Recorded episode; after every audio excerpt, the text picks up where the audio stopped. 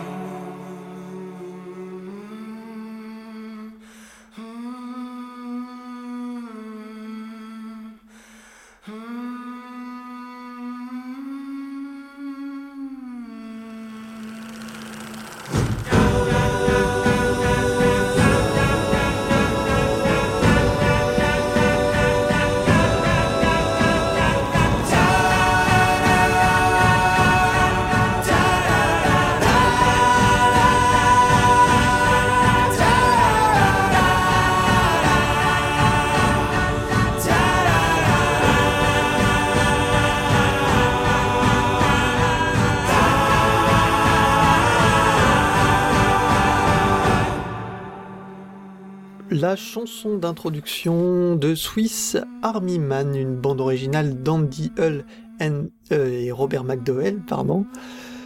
Le film est réalisé par euh, un duo, Dan Kwan et Daniel Scheinert, et pour vous présenter un petit peu ce, ce long métrage atypique, euh, on y découvre un jeune homme sur une plage, interprété par Paul Dano, qui tente de se suicider, et c'est à ce moment-là qu'échoue sur la plage un corps euh, inanimé et qui est euh, Daniel Radcliffe. Et c'est le début un peu de, cette aventure Swiss Army Man. Alors, comme d'habitude, première question, qu'avez-vous pensé de ce premier long métrage, en tout cas pour ce duo, et euh, voilà, de, de, cette histoire un peu folle? On va peut-être faire un petit tour de table. On va commencer par euh, Baptiste. Bah, j'ai trouvé sympathique, euh, plutôt pas mal. euh, pas original dans la forme, mais original dans l'utilisation des idées un peu loufoques. Et puis, euh, effectivement, libre à interprétation euh, au niveau de la philosophie euh, que dégage le film. Alors la philosophie, c'est peut-être un bien grand mot, mais mais en tout cas amusant et puis voilà relativement original. donc je pense, je trouve qu'on passe un, un, bon moment. Je trouve que la première partie est meilleure que la seconde. J'ai l'impression de dire ça assez souvent dans cette émission, mais bon, c'est j'ai beaucoup aimé au début et un peu moins à la fin, donc peut-être un poil répétitif à l'image peut-être de la musique aussi, dont on va parler après. Adi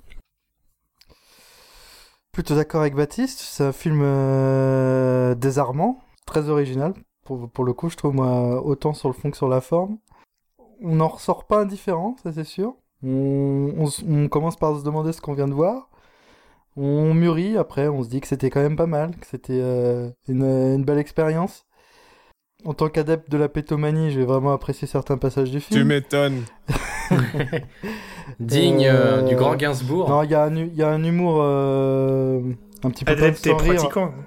Il y a un humour assez pas sans rire qui est, qui est assez efficace. Euh, il y a une ambiance Sundance avec un film dans la droite descendance de, de petits trucs sympathiques comme Little Miss Sunshine et tout ça. On retrouve un petit peu cette ambiance avec le même acteur d'ailleurs. Et euh, c'est franchement sympathique et en tout cas, ouais, ça laisse pas indifférent. Mich Mich. Eh bien, moi, j'ai vraiment euh, bien, bien, bien aimé. Pour Merci. du vrai, hein. Merci. euh, ouais, non, je, je, suis même très content euh, que ce genre de film puisse exister. Genre, ça, je trouve ça trop cool. Pas, pas tant. euh, Enfin, je veux dire, pas tant l'objet filmique que l'objet euh, industriel que c'est. Tu vois ce que je veux dire? Il y a, il y a ce côté. Tu t'attends pas, par exemple, à voir Harry Potter, Daniel Radcliffe, euh, jouer un zombie pétoman euh, couteau suisse, tu vois. Et euh, rien que parce que ça existe, enfin tu vois, rien que le, le fait qu'ils aient réussi à convaincre, parce que l'idée déjà en soi, déjà l'idée, mais en plus, euh, je veux dire, ils ont réussi à convaincre euh, beaucoup de gens que c'était une bonne idée. Euh, y compris des gens qui ont mis de l'oseille dedans, etc. Tu vois. Tu dis ça, mais Daniel, Daniel Radcliffe, il est un peu comme euh, Robert Pattinson euh, là, qu'on a, dont on a parlé la semaine dernière. Il essaye de se racheter. Ça fait quand même plusieurs films qui fait des trucs un oui, petit peu. euh, il y avait Horns, qui Il y avait- était déjà, ouais, qui était déjà euh, farfelu. Ça m'étonne pas, moi, qu'il se lâche autant, quoi. Mais je l'ai pas vu euh, Horns, mais euh, mais en tout cas, enfin, euh, comment dire? Je sais pas, euh, même si euh, voilà, tu, tu, tu te dis euh, oui, c'est vrai, l'acteur il a l'habitude de faire des trucs bizarres pour euh, pas faire Mhm. Harry Potter justement. Bah, euh, c'est quand même un zombie pétomane quoi. C'est pas. Là, euh, c'est cool. Tu vois, Là, c'est pas c'est un cool. rôle à Oscar, c'est pas, euh, tu vois. C'est ça, après, c'est un Non, peu. euh, c'est c'est sûr. c'est- c'est- c'est aussi son loin de tes premières affaires. Hein. Sean Connery, déjà, envoyé euh, des fossoyeurs de films qui parlaient, qui parlaient de Zardoz? Zardoz. et qui Ouais, disait ouais. que Sean Connery, euh, en voulant un peu casser son image de James Bond, euh, en passant par Zardoz, euh, c'est ce que. Si après y aller quand même euh, au burin et à la mitraillette lourde. C'est un peu pareil avec À Andrew. Garfield récemment. hein. Daniel qui, Radcliffe, il avait, euh, il avait commencé à, à s'écarter de son image d'Harry Potter en jouant euh, pour, euh, une- dans une pièce britannique qui s'appelle Equus. Et, Ah oui, où il Il jouait, nu, totalement ouais, ouais. nu, et donc ça avait pas mal marqué à l'époque. Et c'est assez tôt en fait, finalement ça fait un moment quand même. Donc je- il avait déjà voulu s'écarter euh, assez Ce que je voulais dire surtout, c'était moins, euh, moins le- la bizarrerie de son rôle par rapport au fait qu'il ait joué Harry Potter que dans un climat aussi calibré que, que ce qu'on peut ressentir aujourd'hui, du moins c'est l'impression que ça dégage, avec euh, un film de super-héros, deux films de super-héros tous les mois, euh, tu vois, euh, le calibre Marvel euh, qui se sent bien, euh, tout ça, ben, je trouve un, un film un peu comme ça euh, qui aurait pu être, être fait par des étudiants un peu immatures euh, avec un peu de budget, bah euh, ça fait du bien quoi. Moi j'ai trouvé ça cool. Après, ouais, ça aurait pu être euh, l'acteur d'Harry Potter, euh, de Gandalf ou de, ou de, euh, ou de Michael Myers. Je pense que ça aurait fait le même effet quand même. Ah, Par ailleurs, il y a un, un truc qui est notable, c'est que malgré le fait que ce soit un cadavre qui parle assez peu, je le trouve très bon. Donc je trouve que le choix est vraiment bon. C'est un peu mon avis sur ce, sur ce film. Je trouve que Euh, c'est peut-être le meilleur film de Daniel Radcliffe que je vois pour l'instant, parce que je trouve que généralement euh, c'est un mauvais acteur. Je trouve pas que ce soit vraiment un très bon acteur. Pour le coup, Paul Dano, euh, je suis euh, plus que convaincu par son par son jeu. Je trouve que dans plein de films, il est extraordinaire. Le, le There Will Be Blood, bien sûr, mais enfin il y en a il y en a un paquet. Daniel Radcliffe, c'est vrai que même si finalement il se retrouve avec un personnage qui parle très peu, je trouve qu'il arrive à passer beaucoup plus d'émotions que euh, ce qu'il peut faire d'habitude. J'ai l'impression que quand il pleure, on n'y croit jamais, enfin notamment, euh, enfin spécialement après, je sais pas s'il était mal dirigé, mais c'est vrai que dans les Harry Potter, à chaque fois, on, Oui, oui. il était jamais crédible. Et justement, je trouve que euh, là-dedans, on, on a l'impression qu'il y a, enfin, en tout cas pour le coup, il y a une vraie direction peut-être d'acteur. Et, euh, et je trouve que euh, sur ce ce plan-là, déjà rien que pour la- la- les deux acteurs et, et c'est vrai l'histoire aussi euh, qui est très atypique, je trouve que le film mérite largement le, le, le coup d'œil. Mais les dialogues aussi, hein, parce que parce que il y a pas que le jeu d'acteur. Je trouve que les phrases qui lui que qui lui font dire, elles ont une Mm. espèce de naïveté. euh, Enfin, tu Ah vois, oui, rien oui, que lu, euh, il y a quelque chose de d'innocent, de naïf euh, dans les, les mots qu'il utilise et dans la manière Mais- dont. Oui, qui est d'ailleurs son- le fait de son personnage, hein, c'est-à-dire qu'il se souvient de, euh, de rien, donc finalement il est obligé de tout réapprendre. Ouais, voilà, c'est euh, ça. sur les rapports entre êtres humains, sur, euh, euh, enfin notamment il y a aussi quelque chose avec ces, ces érections GPS euh, qui sont euh, qui sont assez euh, assez assez drôles au final. Ouais, il, par- il parle pas peu quand même, hein. il, y a beaucoup de, il y a beaucoup de textes. Hein. Merci Adrien.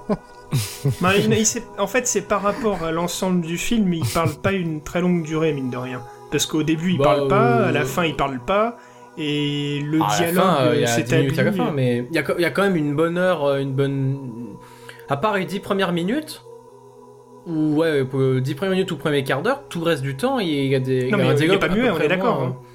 Non, mais je veux dire, Il est c'est pas qu'il y a muet. beaucoup Du coup, de, il y a beaucoup de Toi textes. Adrien, t'es convaincu par le film? Ah oui, moi j'ai adoré, il est complètement, il est complètement barré, c'est euh, c'est euh, c'est enfin c'est c'est c'est un vrai ovni quoi, c'est-à-dire que on s- il est pas il est pas prévisible en fait, on, an- on anticipe en fait les réactions de de bon on va appeler Daniel, je sais plus comment il s'appelle en vrai.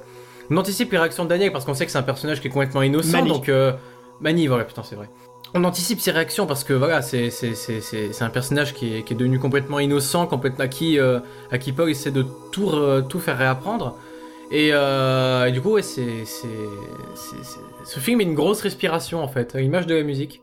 Et je trouve que l'introduction est déjà euh, mais directement dans l'ambiance quoi. C'est quasiment une des scènes les plus impressionnantes du film. Ah oui, Euh, cette intro où, où il part du coup euh, en chevauchant ce, ce zombie pétomane, mais c'est Oui, il voir. s'en sert comme Zodiac en fait. C'est- non mais bah, il est en même temps ce que je disais par contre je voyais pas ce que tu voulais dire Adi par euh, original dans la forme parce que en termes de mise en scène pour le coup je trouve pas qu'il soit original et je trouve même qu'en termes d'ambiance et ça on est d'accord parce que tu l'as toi-même dit il s'incruste dans une esthétique euh, des films indés des années 2000 euh. il y a deux cinéastes qui qui peuvent un peu être les empereurs de enfin ceux qui ont en grande partie influencé ce style, parce qu'aujourd'hui c'est quand même un style, je pense. Euh, c'est Alexander Payne, qui est, euh, comment dire, euh, le réalisateur de films comme Sideways, Monsieur Schmidt, The Descendants, et puis Wes Anderson dans un style un peu plus particulier.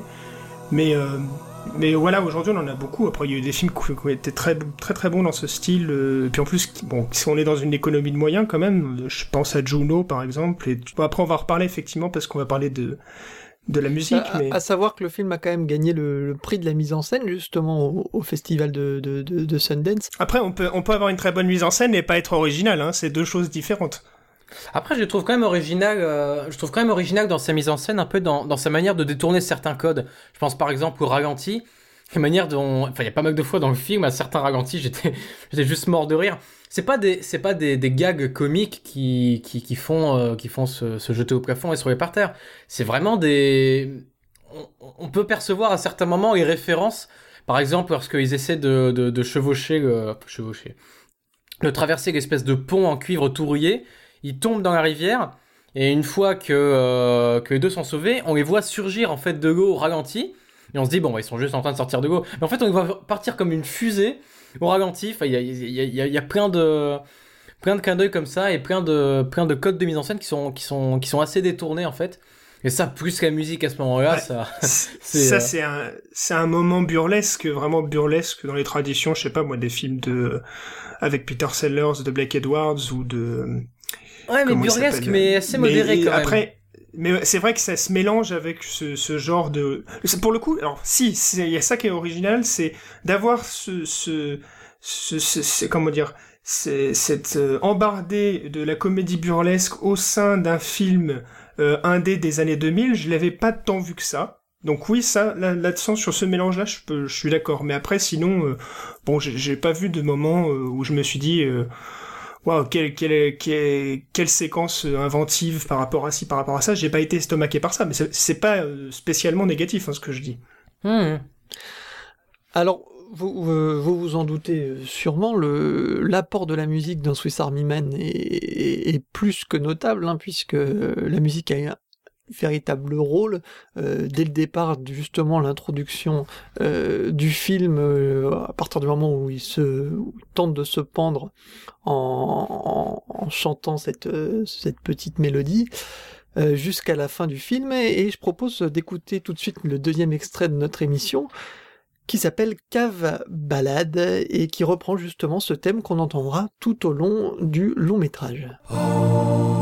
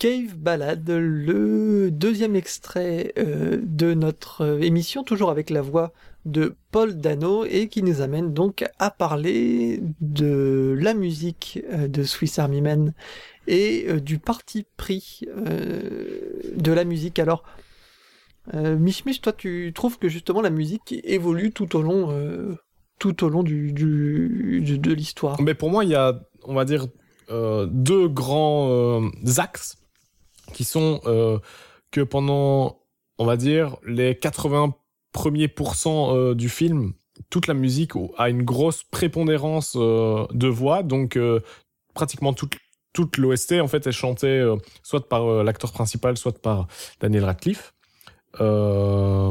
Avec peut-être d'autres voix, etc. Mais en tout cas, c'est de la musique vocale et en plus, ben, il y a des, il y a toute une vanne sur le fait qu'il a la chanson Cotton Eye Joe qui est restée euh, bloquée dans sa tête et du coup, ben, quand il chante des paroles, euh, le trois quarts du temps, c'est ce qu'il est en train de faire, plus des paroles de Cotton Eye Joe. Enfin, il y a un truc un peu, un peu bizarre. On va en parler après, on en passera un petit extrait. Et puis, euh, et puis à la fin, donc euh, quand il commence à sortir de son délire entre guillemets, en tout cas quand le film commence à nous ramener un petit peu plus euh, dans une réalité plus tangible, plus proche de ce qu'on connaît, ben on commence à avoir du piano, des cordes frottées, des trucs comme ça, de la musique beaucoup plus classique au sens euh, au sens euh, moderne, plutôt. euh, quelque chose de moins, de moins, de moins, moins tribal. presque. Oui, voilà, c'est Il y ça, a quelque chose de, côté, de, de- de moins euh, de moins original, on va dire entre Il y a guillemets. une alternance entre des, des morceaux euh, apaisant et puis euh, rythmé par. euh, Mais c'est tout- souvent ça. dans, l'un- dans les deux cas, le lien c'est effectivement la voix quoi. Comme une perte d'apesanteur en fait, c'est-à-dire avec ces chœurs-là qui sont. euh,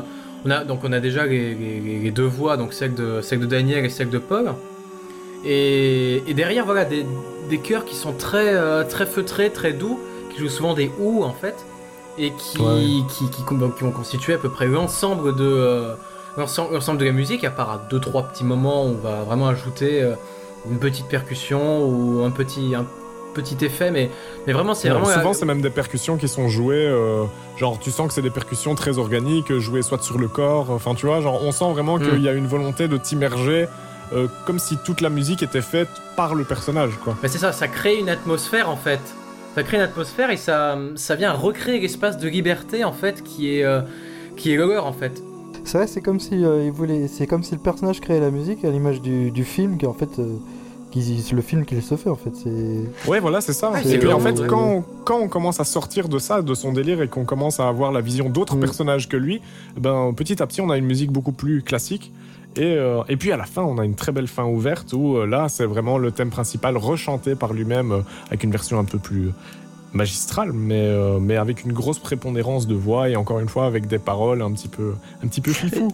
J'avais lu que les réalisateurs euh, avaient, euh, comment dire, euh, encouragé vraiment les, les compositeurs à justement, bah, comme vous dites, utiliser euh, euh, de- des ressources musicales amoindries, quoi, très- énormément la voix et donc peu de peu de d'instruments. Et que euh, c'était dans l'idée de refléter euh, l'état d'esprit de Hank et son, isola- son isolation progressive et la manière dont il soit il sort, soit il s'isole de plus en plus selon les moments du film. Ouais. Et euh, et il y avait autre chose Trop aussi vite. qui était intéressant que Daniel Radcliffe, dis- Radcliffe disait, c'est que la plupart des musiques avaient été euh, composées avant le film et qu'il les diffusait pendant le tournage. Oui, bah oui, pour qu'il soit en ton. Mm. C'était, un peu obligatoire, ou alors, enfin, euh, je veux dire, il y avait moyen de faire autrement, mais euh, c'est vrai que c'est assez flagrant que ils sont vraiment dans la bonne tonalité. Or, euh, enfin, dans la plupart des films, quand il y a un personnage qui chante, ben, euh, c'est très rare en fait. Tu vois, il chante une chanson et puis après, bah, il te passe le vrai morceau, Mm. mais il chante Mm. pas du tout juste ou il chante pas du tout en temps. Bah, Ici, ça, euh, ouais. on voyait vraiment qu'il y avait justement cette volonté que ce soit immersif et que la musique naisse euh, du chant du personnage. Donc, fallait qu'il soit. euh, Puis même à un moment, ouais, il y avait, il y avait un moment où il y avait justement les- les- une musique qui était, qui était préparée en fait de manière euh, extra, extra donc avec un, un fond de cœur en fait qui est très doux. Ouais, ouais, ouais. Et par dessus, le personnage principal de Puck qui venait justement déposer sa mélodie et qui bah, euh, s'harmonisait complètement avec euh, la musique quoi. Donc on voyait qu'il chantait euh, juste en fait par rapport Ça, à. tout- C'était tout au début, ça, c'est la scène Ouais, de... dans la Ouais, cave, mais je ça, la scène d'intro. ça se produit dans les deux sens en fait tout au long du film et en fait c'est vraiment ce qui rend euh, pour le coup intéressant euh, l'utilisation de la musique c'est vraiment ce va-et-vient entre euh, par exemple euh, il y a un moment vers le milieu du film où euh, Daniel Radcliffe euh, chante euh, quelque chose on l'a peut-être après euh, qui fait quelque chose comme papa papa papa papa Ouais, ouais, et ouais. c'est dans la diégèse et Mm. ensuite c'est- c'est- au niveau du son et du montage même on, on le- on le sent au niveau de la manière dont c'est dosé l'en- l'enregistrement euh, sur le tournage et ensuite euh, le dosage euh, par euh, les techniciens du son ça glisse véritablement de la diégèse vers l'ex- l'extra-diégétique et ensuite la musique commente euh, euh, une action qui se poursuit. Et ça ça c'est vraiment intéressant.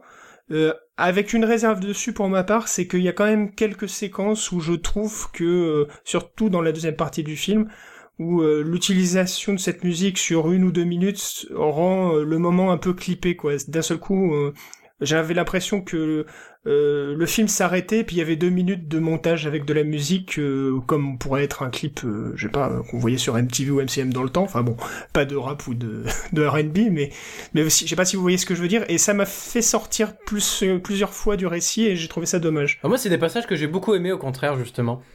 Parce qu'ils mettaient bien en Moi, je- valeur, euh, bah, leur, euh, pas leur folie, mais leur, leur, leur, monde euh, à part entière, unique, quoi. Donc c'est- c'était c'était un peu la concrétisation, un peu l'apothéose de tout ce qui est... je, je- je trouvais que le film était plus puissant dans l'échange des dialogues et le jeu des acteurs euh, quand il et puis ensuite quand il est euh, doucement mis en valeur par la musique que euh, des moments et des séquences où la musique est très présente et on a vraiment deux minutes de comment dire balade musicale et balade à l'écran. Et moi ça m'a ça m'a agacé vers la fin enfin vers la- dans la deuxième partie du film ça m'a un peu agacé Il y y a un côté, je trouve, très récréatif dans, dans la bande originale. On sent que c'est, il y a un rapport, je trouve, qui est très fort, et que ce soit dans le film ou que ce soit dans la bande originale, avec l'enfance et avec euh, ce côté un peu débrouille, c'est-à-dire qu'il y a un peu ce côté cache-cache, euh, presque euh, de jouer tout seul avec presque un personnage imaginaire, et, du coup de se créer toute une ambiance autour et se créer toute cette musique sans, sans rien, sans euh, très naturellement. Et euh, on retrouve un peu donc ces, ces, deux, je trouve, euh, ça dans, dans, dans deux moments. Euh, donc il y avait Cotton Eye Joe, t'en as parlé tout à l'heure, Mich Mich, et il y a aussi un moment où il reprend justement une scène de Jurassic Park avec cette musique-là qui est mimée du coup avec la, enfin qui est, qui est qui est accompagnée avec la avec avec la voix. Et ben je propose d'écouter juste les, les- ces deux morceaux là à la suite, donc Cotton Eye Joe et Jurassic Park, et puis euh, éventuellement discuter de, de cette utilisation après euh, de, de ce, ce chef-d'œuvre. De John Williams.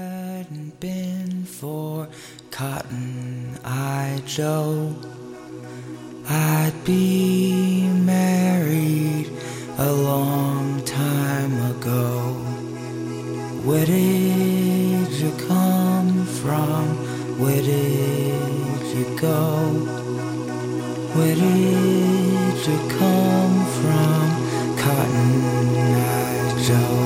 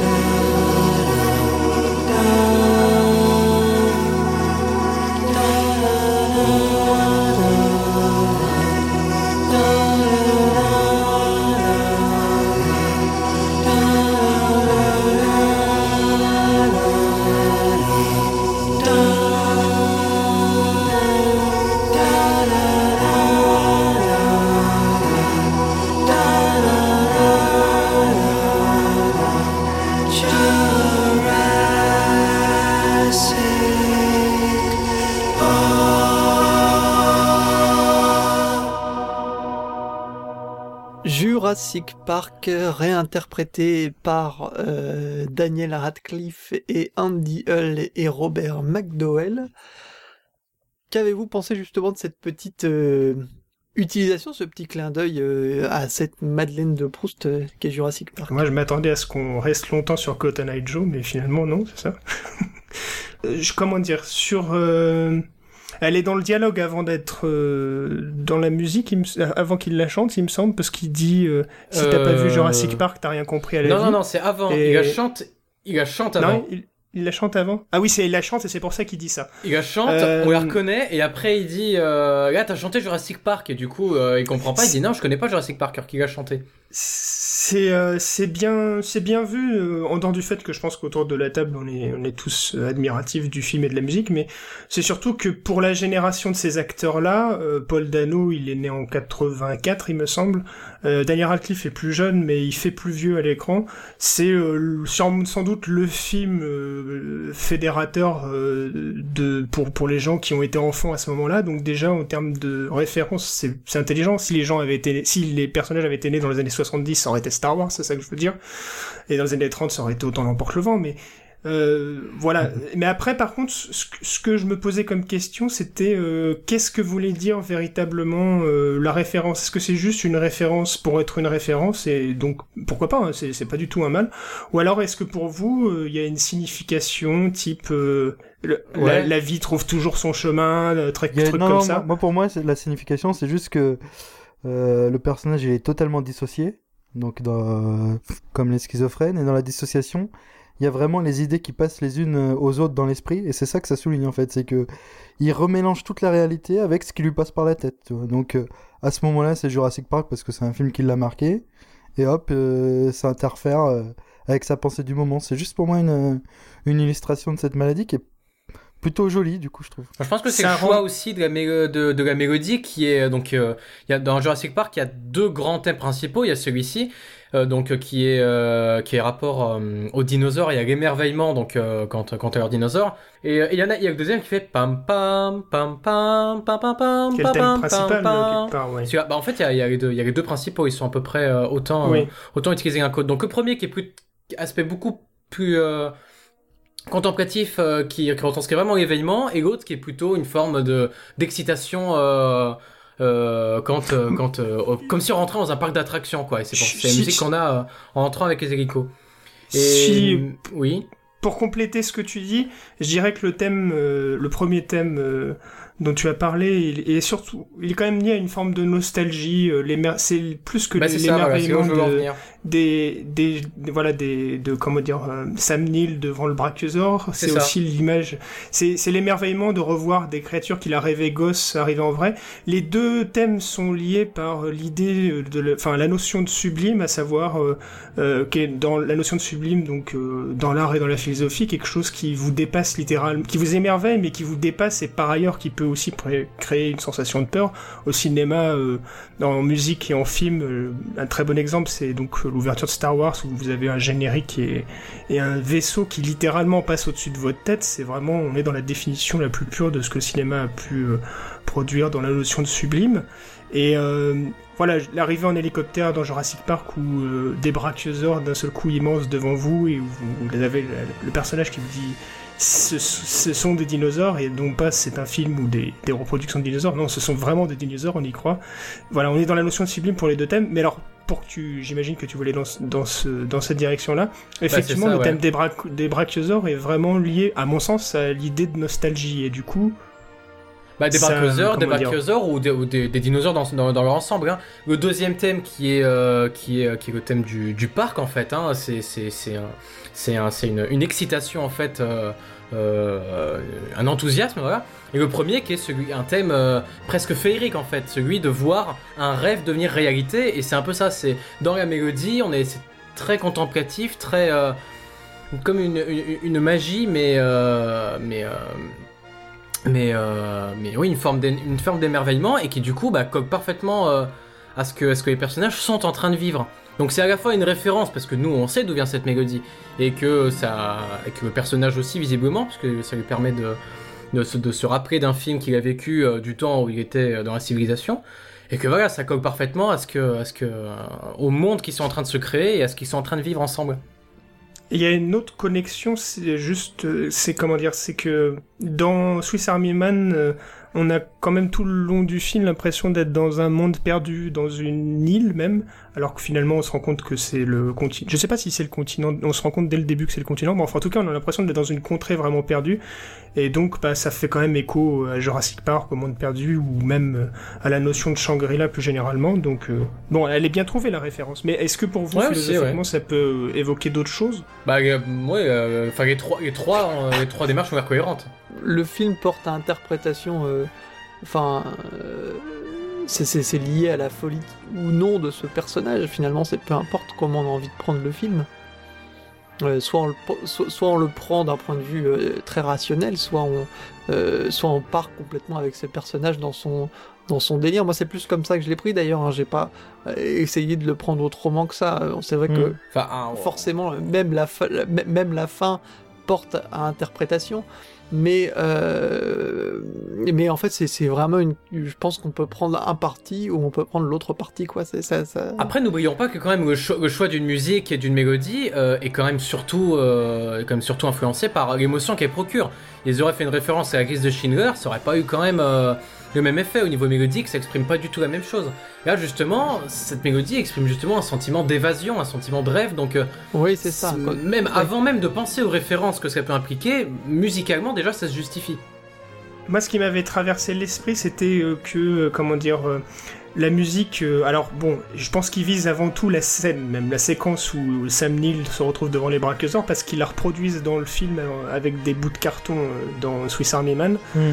Et euh, mais après, euh, l'idée qu'il y a dans Jurassic Park et qui est un peu présente là-dessus, c'est aussi euh, ce que dit euh, Jeff Goldblum, à savoir la vie trouve toujours son chemin. Et donc, c'est un, moi, moi, c'est le seul moment, enfin, c'est la, ch- la chose où je me suis dit peut-être qu'il y a un écho à cette phrase dans Swiss Army Man où c'est quand même le retour à la vie d'un personnage euh, soit imaginaire, soit réel, on sait pas trop, celui de Daniel Radcliffe, et le retour à la vie du personnage de Paul Dano qui, rappelons, quand même, au début du film, euh, tente de se suicider. Donc euh, voilà, moi j'avais eu cette idée-là, mais sinon après, euh, Après le film, oui, il fait aussi référence euh, à un autre endroit, enfin un autre moment pour moi, c'est tout ce qui est par rapport aux déjections d'animaux où il marche, on sait pas trop, il essaye d'éviter, et puis il finit par marcher dedans, mais il y a un côté très Jurassic Park aussi Ça, c'est là-dedans. ce que j'appelle un sacré euh, tas qu'est-ce qui aurait merde. pu, quel animal aurait pu faire quelque chose de d'aussi gros que ça Donc il y a presque, euh, justement, il y a ce côté un petit peu Mm. qui rappelle très fortement. ils ont une rencontre avec un animal qui est au départ euh, mis en scène comme un monstre ou un dinosaure. Donc il y a... la référence, elle est appuyée, hein, mine de rien, parce que elle est à plusieurs endroits du film, euh, enfin plusieurs moments du film, euh, et comment dire, euh, la musique revient même plusieurs fois, il me semble. Donc euh, On, va peut-être passer à euh, un autre extrait, justement le final, qui je trouve mixe un petit peu euh, le côté qui est plus organique au départ et euh, ce côté un peu plus dans les bandes originales un peu plus traditionnelles que Mich Mich évoquait tout à l'heure. Et justement cette scène-là et ce morceau-là évoque un petit peu l'ambivalence du sujet et de la musique. Euh, je propose d'écouter et d'en parler ensuite.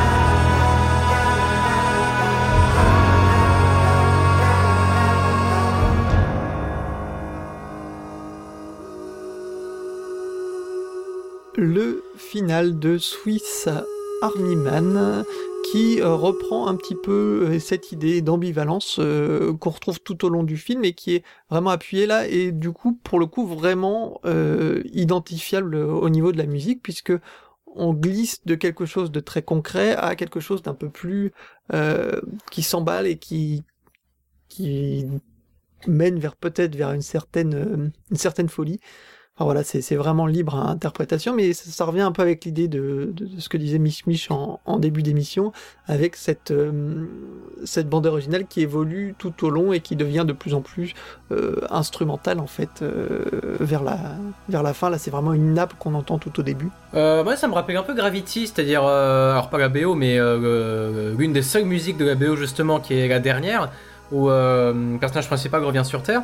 Pendant tout le film, on a eu droit du sound design, donc vraiment électronique, et à la fin, pour euh, illustrer son retour sur Terre, on a droit à des, instruments qui, eux, sont plutôt organiques, donc c'est-à-dire un, un violoncelle, l'instrument qui se rapproche le plus de la voix humaine, euh, grâce, au, aux cordes et tout.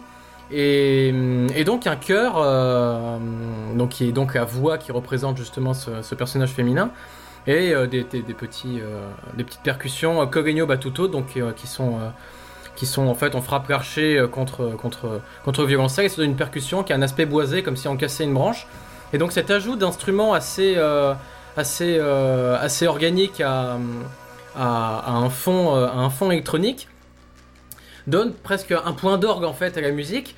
Et là c'est un peu c'est un peu euh, la même idée, c'est-à-dire une, une longue euh, une longue phrase en fait qui donc n'est pas ici jouée par euh, par euh, par un chœur féminin mais masculin avec euh, une percussion régulière qui s'ajoute et qui fait monter vraiment le, vraiment euh, vraiment monter pas la tension mais euh, mais, mais, la, musique voilà vers euh, dans, dans un crescendo jusqu'à jusqu'à la fin du film et donc cette fin ouverte avec euh, euh, Daniel Radc- Radcliffe qui s'émancipe Et ben pour, euh, je crois qu'on en a fini sur Swiss Army Man. On a fait le, le tour un petit peu. C'est vraiment un, un film qui mérite, euh, je pense, d'être vu. C'est euh, le film est sorti l'année dernière et est pas sorti en salle en France, mais est disponible sur Netflix depuis euh, une ou deux semaines. Donc, euh, si vous avez l'occasion et que vous avez Netflix, n'hésitez pas. C'est c'est vraiment euh, un, un ovni. Je crois qu'on Ouais, peut le qualifier comme ça.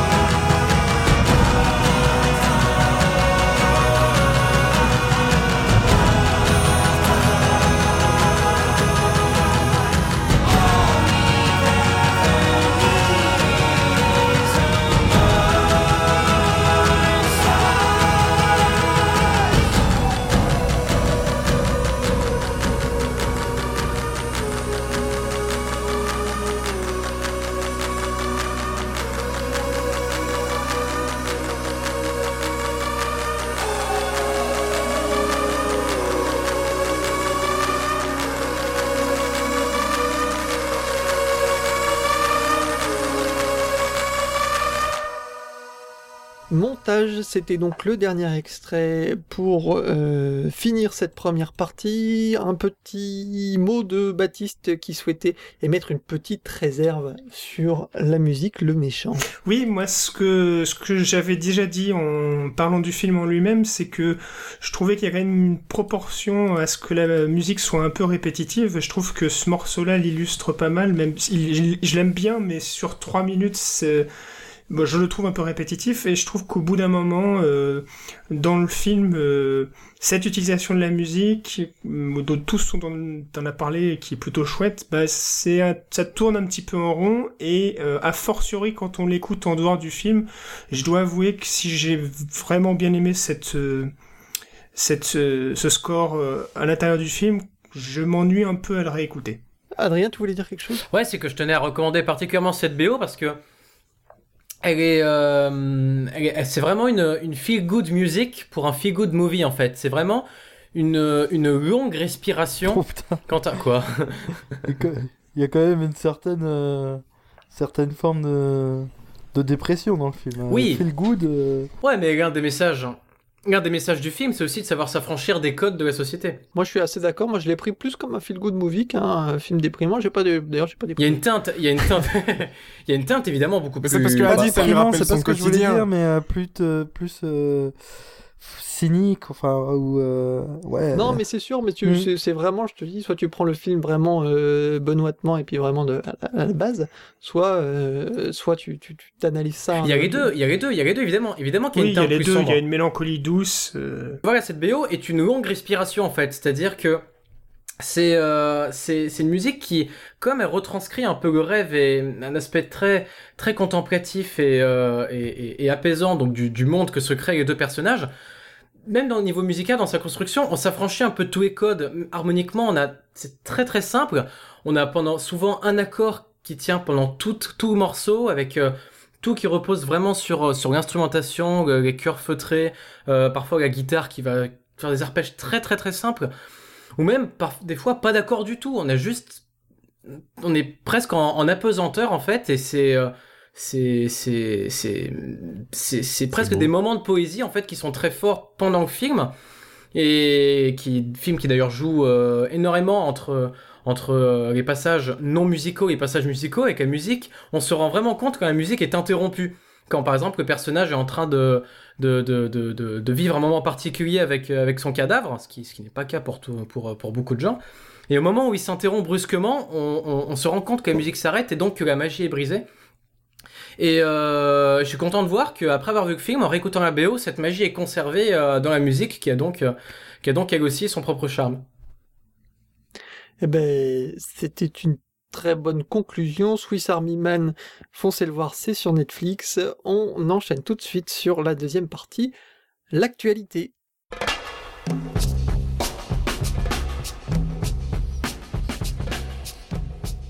Pour l'actualité, euh, le premier à parler aujourd'hui, c'est Mich Mich qui va vous parler d'une série qui certes euh, n'est pas récente récente puisque ça fait déjà quelques mois euh, qu'elle a débarqué mais ça reste quand même plus ou moins dans l'actualité. Cette série c'est Westworld. Alors oui, enfin d'actualité, c'est- c'est surtout que moi, je, je viens de la binge-watcher et que euh, j'ai trouvé que c'était cool et comme j'aime bien parler des trucs que je trouve cool, et ben voilà, j'en parle. Et euh, j'ai trouvé ça plutôt sympa. Euh, donc la musique, elle a été faite par euh, notre ami qui a aussi fait la, la musique de Game of Thrones et qui commence à être un petit Ah. peu connu dans le milieu, mais, mais qui est un nom trop compliqué. Ramin. Voilà, Ramin Djawadi. Ramin Djawadi. Ramin Djawadi. Eh ben, notre ami, et je trouve que sur Westworld, il fait un excellent taf. Euh, Hmm. Beaucoup plus que sur Game of Thrones, j'ai trouvé. Que, enfin, Ah. après, Game of Thrones, j'ai vraiment pas tout maté. Hein. Euh, mais, euh, mais je trouve que. Ap- Après, Westworld, ça s'y prête aussi super bien parce que t'as Hmm. vraiment deux pôles. Euh, où t'as l'intérieur du jeu où c'est un western donc et l'extérieur du jeu où c'est carrément le turfu comme on dit dans le 9-2. Donc bah, c'est vraiment super cool. Il y avait aussi des idées thématiques qui étaient vraiment sympas et donc bah, le main title, hein, euh, le thème principal, eh ben je le trouve plutôt cool.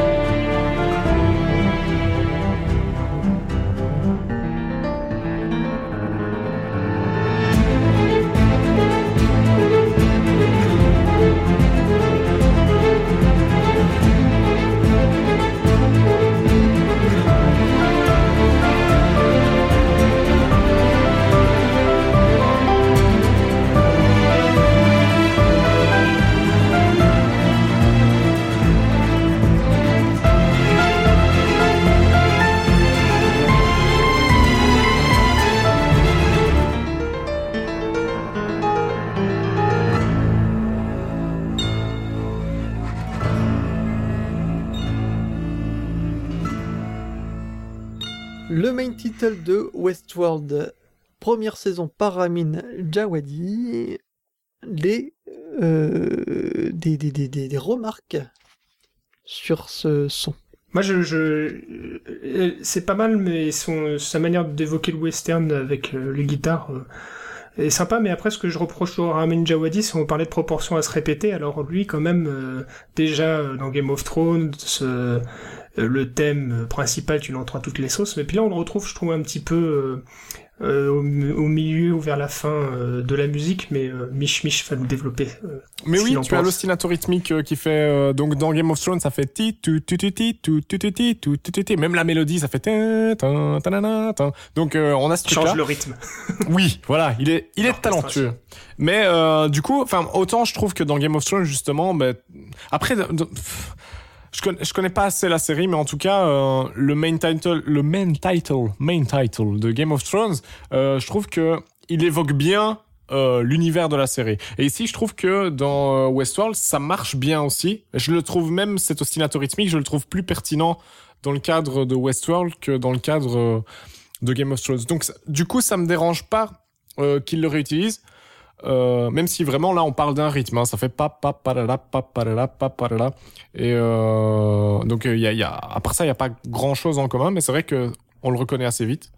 Et euh, mais je trouve que Bah, J'espère que ça va pas faire ça- un ça s'y énième prête James bien. Horner, quoi. Que ça va pas faire un Game of Thrones motif euh, sur euh, 40 BO.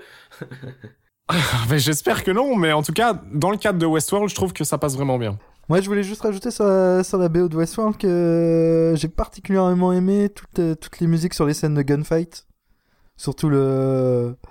le comment dire, la, la, rem- enfin, le- la réutilisation de Paint in Black de Rolling Stone, qui est vraiment stylé. Oui, oui, et il y a plein de passages comme ça où euh, donc la musique du saloon qui est jouée sur un espèce de, de piano automatique comme ça. Mm. J'ai oublié le nom de cet instrument, mais euh, donc t'as un piano euh, de saloon quoi, un peu désaccordé bien comme on aime. Et alors il joue plein de reprises en mode western de chansons pop actuelles. Hein. Mm. Dans style piano bar. ouais. Oui, et ça c'est plutôt surtout sympa. les scènes de gunfight, elles sont, elles sont pas mal transcendées. Elles sont pas mal transcendées par la musique. C'est, c'est assez kiffant. ouais. On va passer à la suite. Je voulais traiter dans l'actualité éventuellement de Brimstone. On va être un peu court. Euh, je vous propose de, en tout cas, de jeter un œil sur euh, certainement et une oreille euh, encore plus sur le score de Junkie XL pour Brimstone, qui reprend notamment euh, euh, un morceau de Bach, euh, une pascaille. Euh, et c'est euh, assez intéressant. Ça change un petit peu de ce qu'il fait d'habitude. Et le film en lui-même mérite, mérite aussi largement de s'y attarder pour les amateurs de western, et puis euh, également pour les amateurs de Guy Pearce, qui joue peut-être un de ses rôles les plus marquants de ces dernières années, et qui euh, remporterait sûrement facilement euh, le rôle du méchant de l'année, parce qu'il est vraiment horripilant dans ce film-là, et presque, enfin, détestable, mais au plus haut point, c'est c'est rare d'arriver à ce, ce, niveau-là, mais Guy Pearce y arrive régulièrement et, et là, il, il dénote pas dans, dans, ce, Brimstone. Démarrons tout de suite notre troisième partie et parlons des coups de cœur. Pour débuter la tournée, ce sera Baptiste qui va nous parler de jeux vidéo et d'Arkham City.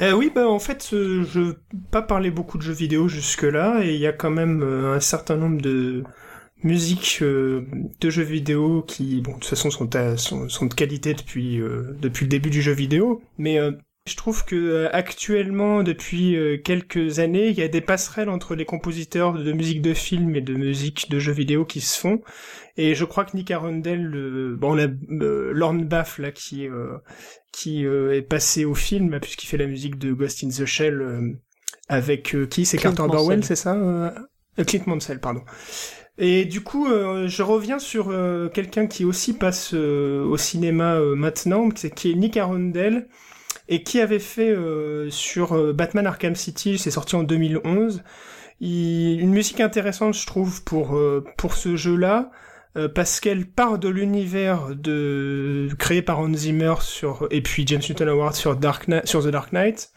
et euh, elle le tire vers autre chose, l'inclusion de chœur, la puissance de la musique, je trouve qu'elle le tirerait presque vers une forme de musique que Danny Elfman avait peut-être euh, instaurée avec euh, euh, Batman Returns ou Edouard Romain d'Argent. Enfin, je pense surtout à un morceau qui est dans Batman en 1989 qui s'appelle Descent into Mystery, où euh, la Bat- quand la Batmobile euh, traverse la forêt et puis rentre dans la Batcave, qui est un morceau extrêmement puissant, autant au niveau des cuivres que euh, au niveau des chœurs. Ça a un peu, euh, je pense, euh, mis les bases, mis les, les jalons de ce que serait euh, une partie de la musique de Elfman pour pour les années 90 et les, pour les années 90.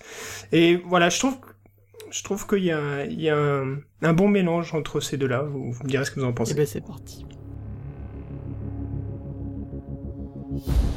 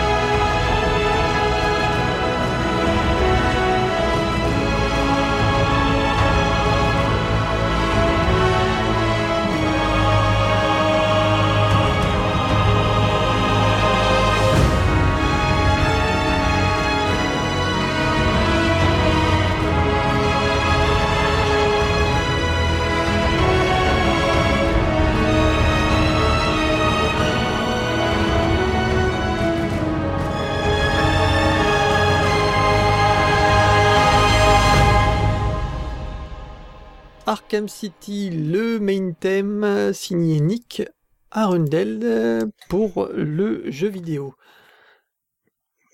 Euh, des remarques sur ce morceau? Euh, Moi, ce que je disais donc, c'est que euh, et Adrien complétera, mais oui, il part donc euh, de de, Hans Zimmer et en termes de composition, finalement, juste pure de composition musicale, parce que je trouve que ce que fait euh, Hans Zimmer au niveau du mariage entre le sound design et, euh, et la musique symphonique, enfin donc Hans Zimmer et James Newton Howard, puis Hans Zimmer et son équipe pour euh, Rises, est tout à fait exceptionnel, mais en termes de composition pure, bah, Arundel prend la base de ce que fait Zimmer, prend euh, part d'un univers électronique et, et il va faire mieux presque. Euh, je sais pas ce que Bah t'en ouais, penses, ouais, Adrien. euh, je suis, je assez d'accord. mais- Dans l'orchestration des chœurs et des cordes, je trouve ça beaucoup mieux maîtrisé en fait. C'est c'est c'est absolument pas un reproche par rapport au- à ce qu'a fait à ce qu'a fait Zimmer quoi. hein. Comme tu le soulignais, son rapport à l'image à Zimmer, c'est vraiment quelque chose qu'on peut pas lui enlever. C'est assez c'est assez exceptionnel quant euh, à la volonté de Christopher Nolan et, et le mariage est euh, exceptionnel évidemment.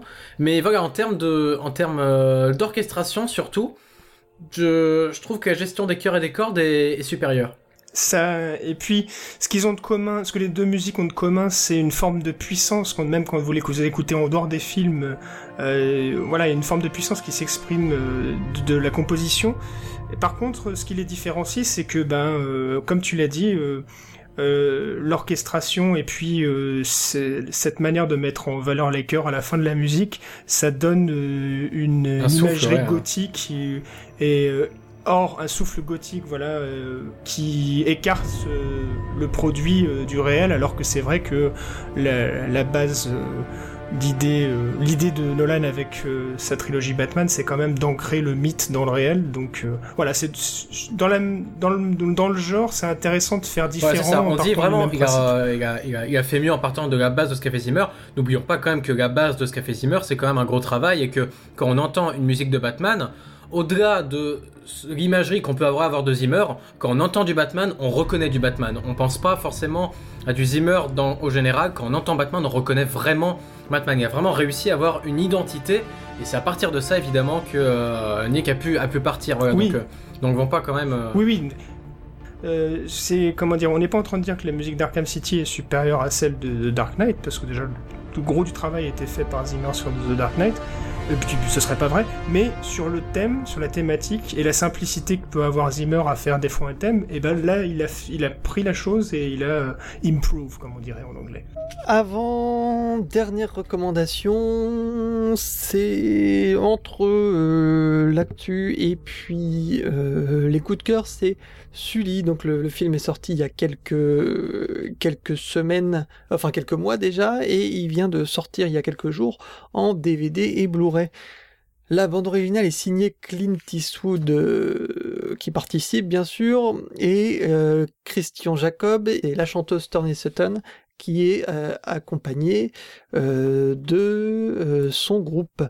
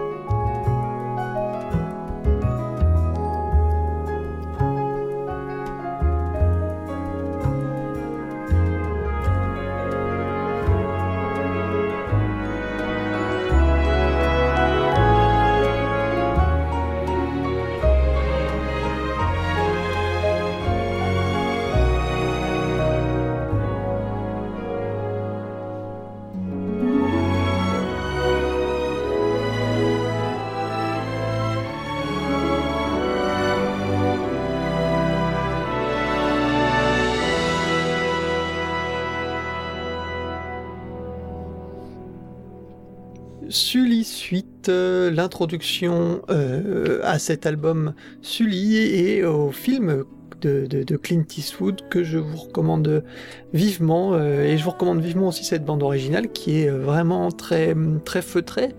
Et l'ambiance distillée tout au long du colle vraiment très bien avec le film et je trouve que c'est peut-être une des plus réussies dans les bandes originales de co-composées par Clint Eastwood. Euh, voilà, c'est dans cette ambiance un peu, euh, un peu jazzy et qui ne fait pas euh, cette fois-ci appel à son, à son fils qui est compositeur également et dans le jazz bien sûr puisqu'on sait la passion de Clint Eastwood pour le jazz. Sully clôture donc ce sixième épisode de Mélodie en sous-sol. Je vous rappelle que vous pouvez retrouver l'émission en podcast sur iTunes, sur Podcast Addict, également sur euh, Mediapason et puis bien entendu sur SoundCloud et lagrandeévasion.fr. En ce qui concerne mes camarades, Mich Mich est à retrouver sur la chaîne Chronomusique. D'ailleurs, je crois que tu as été challengé il y a pas longtemps sur, euh, sur ta chaîne, c'est ça? J'ai challengé un garçon qui s'appelle YouTunes et qui fait, euh, qui fait pas mal de trucs. Oui, voilà. Et donc, euh, il y a un type qui s'appelle Le Rapporteur qui a fait carrément un petit rap et tout. Et euh, c'est très sympa ce qu'il fait. Euh, J'ai déjà, je lui ai déjà répondu sur Twitter, hein, donc il faut me suivre sur les réseaux sociaux pour savoir ça. Parce que je me suis dit faire une réponse juste pour lui, alors que potentiellement YouTunes avait une petite réponse à faire derrière, que j'ai aussi reçu une réponse de ceux de la grande table, donc c'est ceux qui ont fait les musiques euh, de Bruce, euh, d'y penser, des trucs comme ça. Donc je me dis, euh, il y a encore des gens qui sont, qui sont là et qui sont chauds pour répondre, et puis je ferai une petite vidéo pour répondre à tout le monde en même temps, et, et c'est cool, il y a une émulation. Voilà. Quant à Adi et Adrien, vous pouvez toujours les retrouver sur leur chaîne Silla. Merci à tous de nous avoir suivis. On se retrouve très vite pour de nouvelles aventures, c'est promis. En attendant, d'ici là, portez-vous bien. Ciao.